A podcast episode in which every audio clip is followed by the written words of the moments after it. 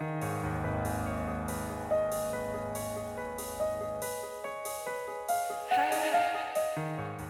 nombre es Mauricio Lechuga y te doy la bienvenida a octubre, el mes de los breviarios cadavéricos, en el que te compartiré una creepypasta o leyenda urbana todos los días. Si algunas de estas historias realmente sucedieron o son retorcidos inventos de alguien, tú lo tendrás que decidir.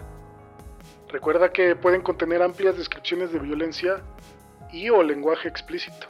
Escucha bajo tu propio riesgo.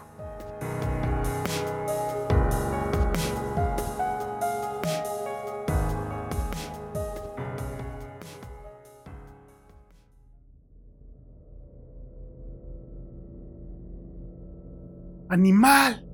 ¡Homicida! ¡Asesino de bebés!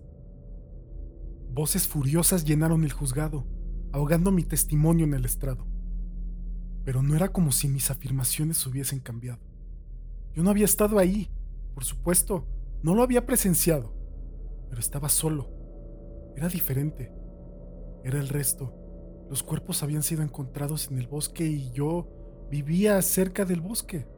Era un ermitaño, no un amigo.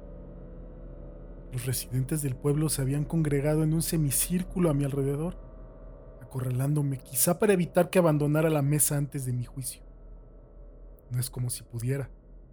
Me habían quitado las piernas para enseñarme una lección. No puedes huir de tus pecados. No habían esperado mucho tiempo para enseñarme eso.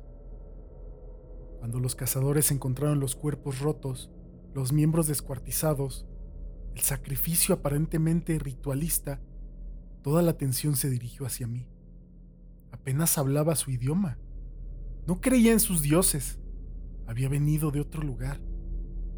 Obviamente para escapar de alguna depravación que había cometido antes. Me moví con incomodidad a medida que otro hombre se levantó y subió al estrado. Dos de mis acusadores enterraron sus dedos en mis hombros quizá para evitar que me levantara y que atacara al hombre. No es como si pudiera defenderme. Me habían quitado los brazos para enseñarme otra lección. No puedes retirar tus pecados. El enojo y la vergüenza quemaban mis mejillas conforme describía los libros extraños que me había visto leer. No eran libros normales, decía. Probablemente símbolos demoníacos probablemente los mismos demonios para los que había sacrificado a los niños.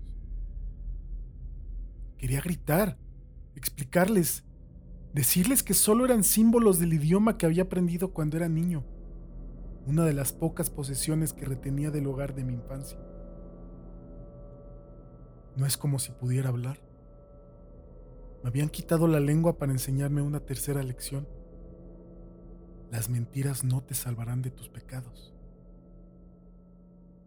Me recordaron que todas esas enseñanzas eran simplemente una manera de hacerme lo que yo les hice a sus niños. Luego, escuché las puertas del juzgado abrirse y cerrarse. Los murmullos se desataron entre la multitud mientras un hombre se acercaba. Me volteé y lo vi. Había manchas de sangre en su camisa. Estuvo con un grupo que fue a ver si podían encontrar a más de los niños perdidos del pueblo. Y lo hicieron. Una cabaña a la mitad del bosque kilómetros de distancia. Había un hombre ahí cuando llegaron, y él confesó todo. Aterrados, los presentes se giraron y se enfocaron en mí. Tras una pausa, el juez habló casi imperceptiblemente. Inocente. Fue entonces que lloré. Lloré sin brazos con los cuales limpiar mis lágrimas, sin piernas para alzarme como un hombre libre, sin lengua para expresarme de mi alivio. No podían retirar sus pecados.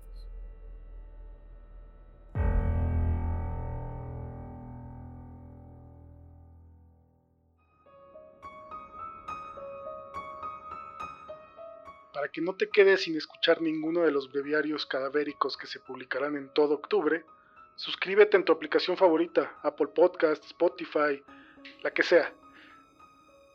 También compárteselo a quien le gusten todos estos temas de miedo, suspenso y creepypastas. Te recuerdo que en Patreon podrás escuchar historias extra exclusivas para los miembros. Encuéntralo en patreon.com diagonal Morten Podcast.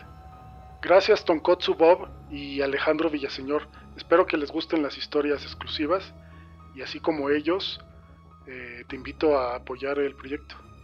Sígueme en Twitter e Instagram como Morten Podcast y cuéntame, ¿cuál ha sido tu breviario cadavérico favorito?